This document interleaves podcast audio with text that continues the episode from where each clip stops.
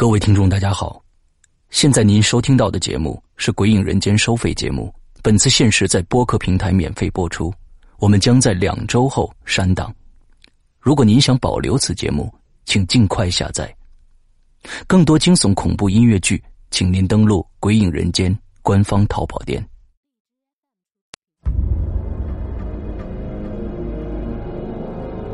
我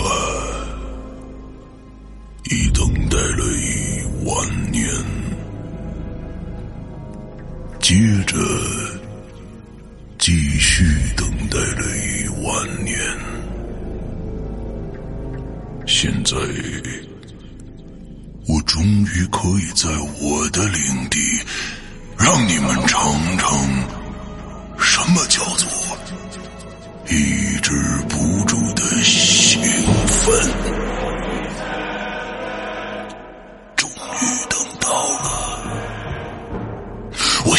奋不移，掩面哭泣，我仰天长啸，壮怀豪情。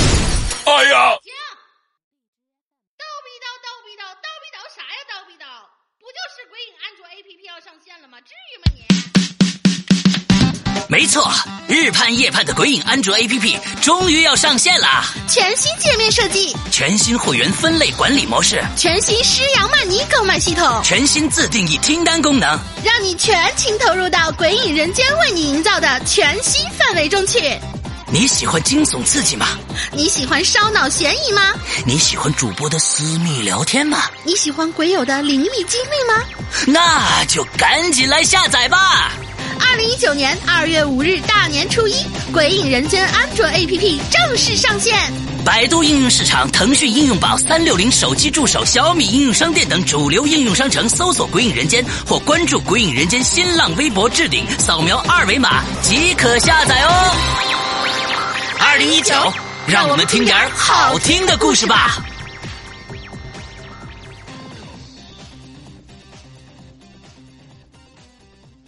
说听完这个，他们会会买会员吗？会笑吧？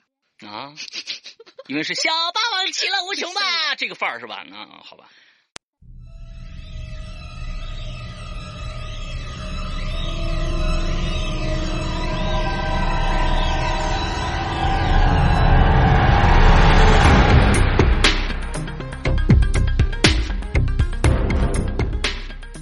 高智商犯罪逻辑王子，前情提要：徐策过去做了三十六年的守法好公民，甚至半点小偷小摸的事儿都没做过。可他忽然从美国回到家乡小县城，设计了一个完美的谋杀，死者是县公安局副局长李爱国。与此同时。市局警官高栋在这个时候被调到案发的白象县挂帅破案，一场侦查就此展开。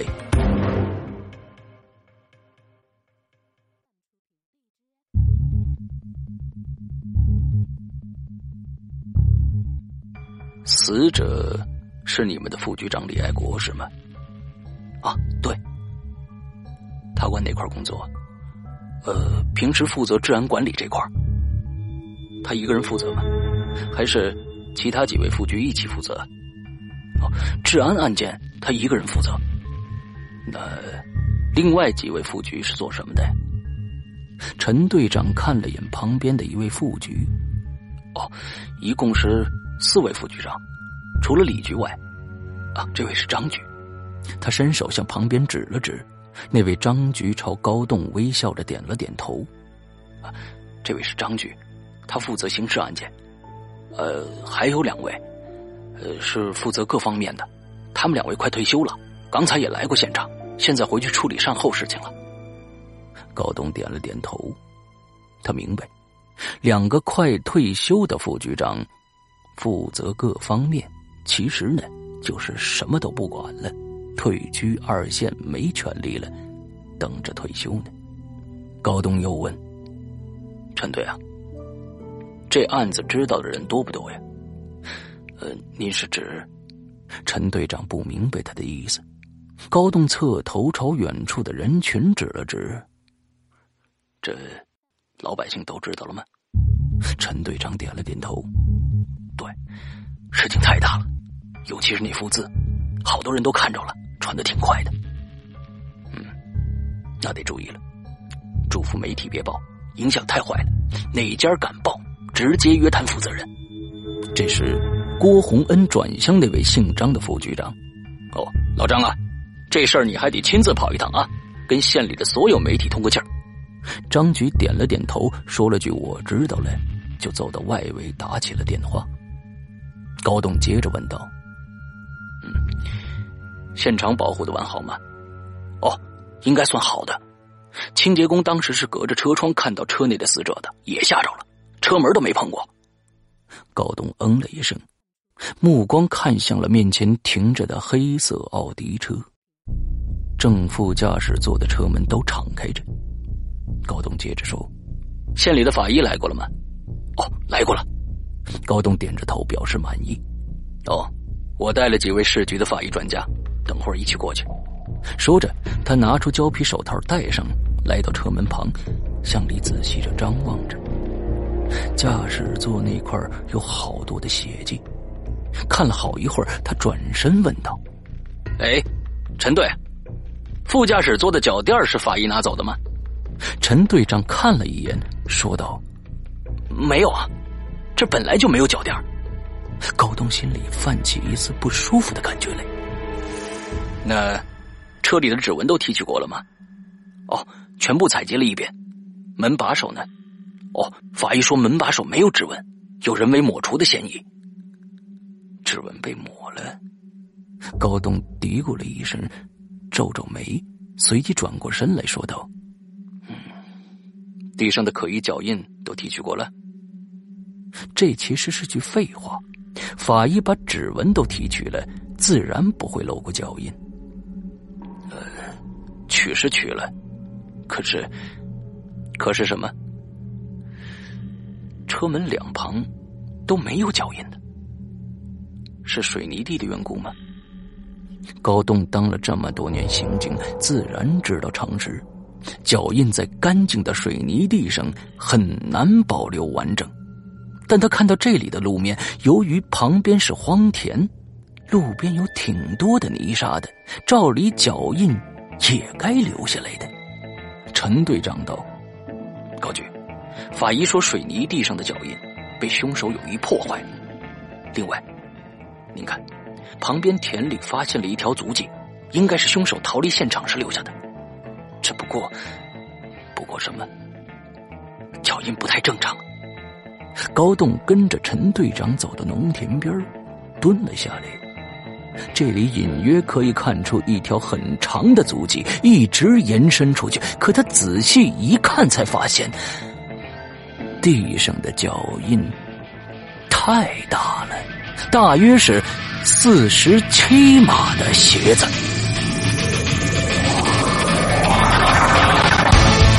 精心策划，完美布局，时间与空间的轨迹，中国本格推理新生代先锋人物紫金陈代表力作。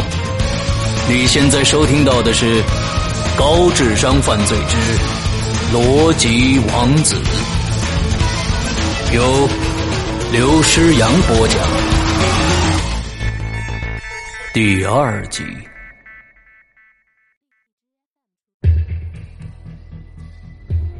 好大的脚啊，而且印子很深很清晰，但鞋底是完全平的，没有鞋纹。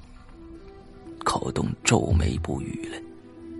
陈队长继续说道：“高局，您看，这行脚印一直走到农田那边的水里了。”高东放眼望去，田前边是一条长水沟，延伸长度望不到头。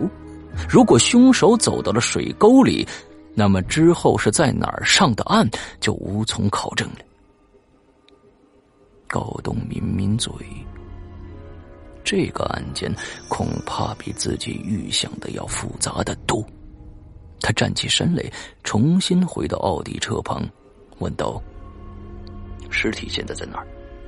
在法医实验室，身体有几处伤口呢？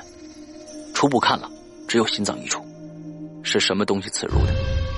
呃，可能是某种尖锐物吧，一下子就刺激胸口、心脏了。但是现场没有发现凶器，我们正派人在周边搜查呢。死亡时间还没出来吧？对，只知道是昨晚，具体时间还在调查。高栋手按下巴，思索着。案件发生在车里，那应该是熟人作案。他心里有了方向。哼，难怪把脚垫拿走了。车里脚垫的材料是橡胶的，很容易留下凶手的线索。看来，凶手的反侦查能力很强。这不是一个普通的凶杀案。这个时候，陈队长说道：“高局。”有一点比较奇怪，车里没有发现打斗迹象。什么？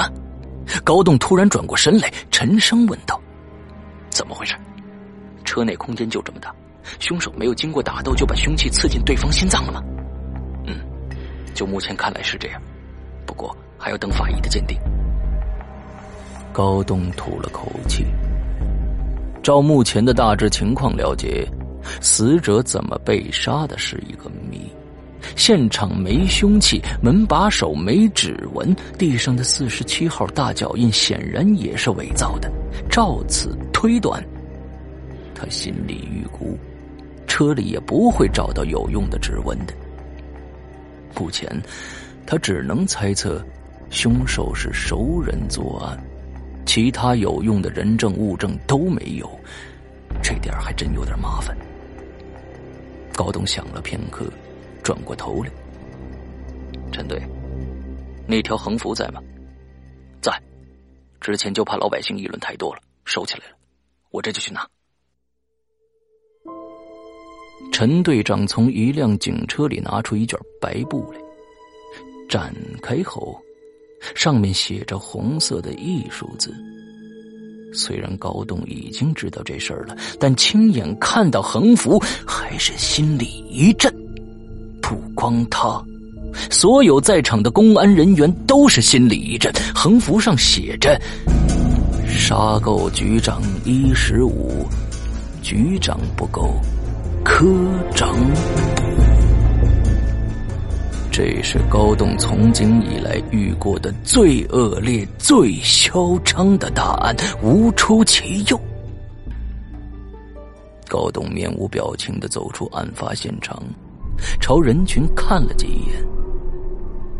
据说，谋杀案发生后的三十六个小时里，有百分之五十的凶手会回到现场，说不定。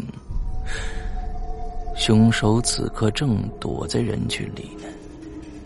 当然了，高栋知道自己不是火眼金睛，即便凶手就是面前的其中一个，他也不会发现，只是本能的想去看看有没有人看上去鬼鬼祟祟的。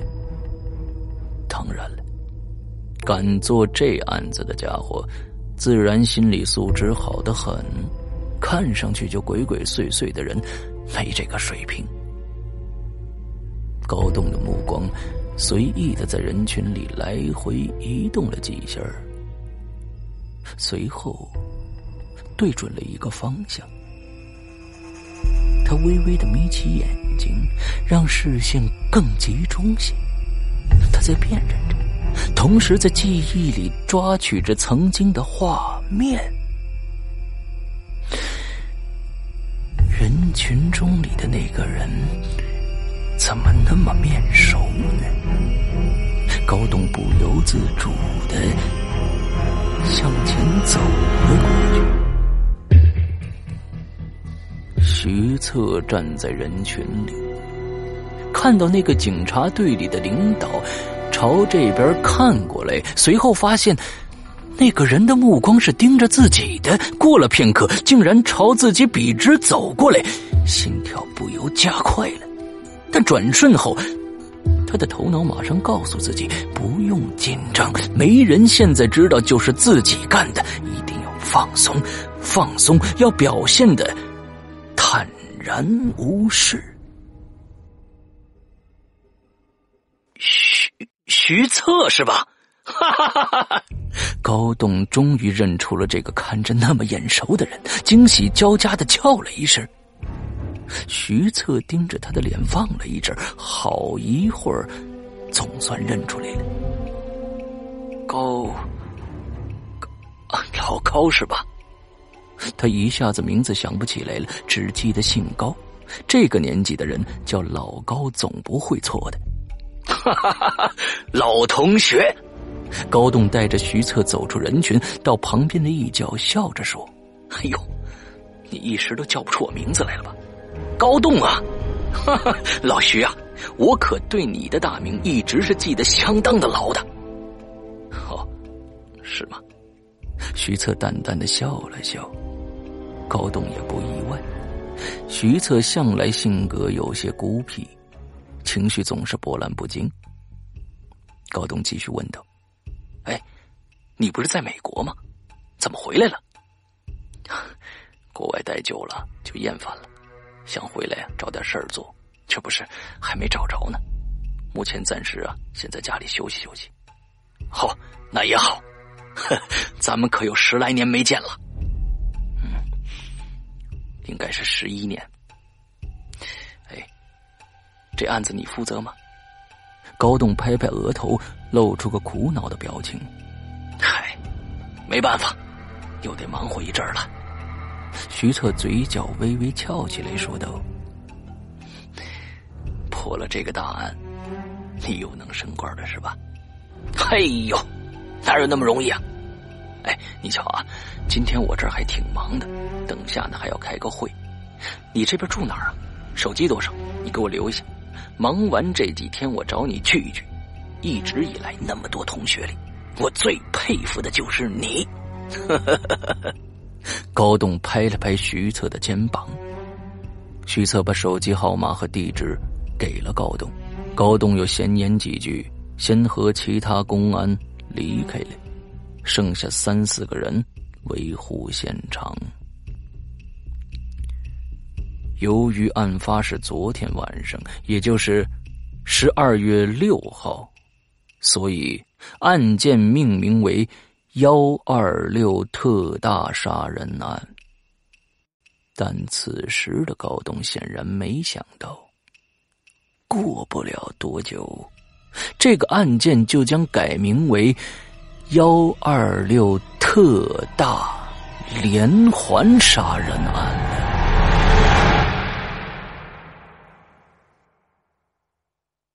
傍晚。高栋刚拿到法医室的初步尸检报告，马上召集专家组成员开会。高栋打开投影仪说道：“大家安静一下啊！这个案子的重要性我就不多说了。据说省厅马上要报到部里了，咱们得抓紧时间，最快速的锁定凶手。那有些同志和我一样，市局来的，早上没能第一时间赶到现场，那么。”咱们先看一下案情的大致情况啊。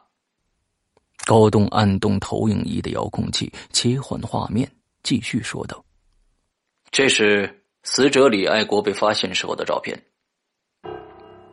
画面中，四十多岁的李爱国歪着头，睁着眼睛，斜躺在驾驶座上，脸部没有表情，胸口、心脏处有大量的暗红血迹。”一直流到驾驶座下。死者李爱国身上只有一处明显外伤，伤口正中心脏。据法医猜测，凶手大概是用了三棱枪刺之类的东西，一下就刺进了李爱国的胸口，并且正中心脏。李爱国大约不超过半分钟就彻底死去了。大家再来看看另外几张照片，车内整齐，没有打斗过的痕迹。说到这里，不少人都纷纷议论起来没有打斗过，怎么就把人给杀了呢？高栋咳嗽了一声，示意等下再讨论。副驾驶座的抽屉里有两万块钱现金，后备箱有若干的高档烟酒。凶手杀人后没有动过这些东西，显然，凶手杀人不是为了钱财。高东又切换了一幅画面，这是汽车的正面照，车前的挡风玻璃上放着一条白布红字的横幅，上面写着“杀够局长一事无，局长不够，科长补”。高东没有对这个画面做评价，继续换了汽车各个角度的照片。之后，他说道：“死者李爱国昨天和几个朋友在酒店里喝酒打牌。据他朋友的供述，他们大概是十点半左右散场的。随后，李爱国独自开车离开。从沿海南路和凤西路十字路口的监控看。”李爱国的车是十点五十二分驶进了凤西路，但是他们小区门口的摄像头没有拍到奥迪车进入小区，这表明李爱国是在开车进入凤西路后，快到小区前遇害的。具体的遇害时间应该是十点五十五分左右。那么，法医的死亡鉴定结果与我的判断是相符的。目前。这案子有几个难点：凶手杀人后用布把车内车外的指纹都擦了一遍。由于李爱国和凶手没有发生搏斗，所以李爱国的指甲、身上以及车内都找不到凶手的毛发、皮屑、纤维等物件，而车外的水泥地上的脚印也被凶手故意破坏了。凶手在车内脚垫上留下了脚印。可是脚垫也被凶手带走了，也就是说，到目前为止，凶手作案没有留下任何的物证。这时，一名警官问道：“有没有目击者呀？”高东摇了摇头。事发接近深夜，这条凤溪路上原本就人流稀少，现在又是冬天，人就更少了。据凤溪小区的保安说。他当时在保安室里睡觉，没听到外面有异常的动静。局长郭洪恩问道：“高局，也就是说，到现在为止，凶手整个杀人过程没有留下任何的人证物证吗？”高栋点点头：“嗯，没错。”会议室里唏嘘一片。大家都在交头接耳讨论着没人证物证的案子该怎么破。高东看了大家一眼，咳嗽了一声，讨论都停下来了。他接着说：“那么现在，根据李爱国朋友的描述，李爱国昨晚开车回家是一个人，监控探头也表明副驾驶座上是没有人的，但案发时。”凶手显然是在副驾驶座上的，所以我们可以还原一下整个案发的经过。李爱国在昨晚十点半散场以后，一个人开车回家，进入凤西路后，不知道因为什么原因，还没开到小区门口的时候，半路停下车来，并且打开了车内的保险锁。开门让凶手上车，凶手坐在了副驾驶座上，随后杀了他。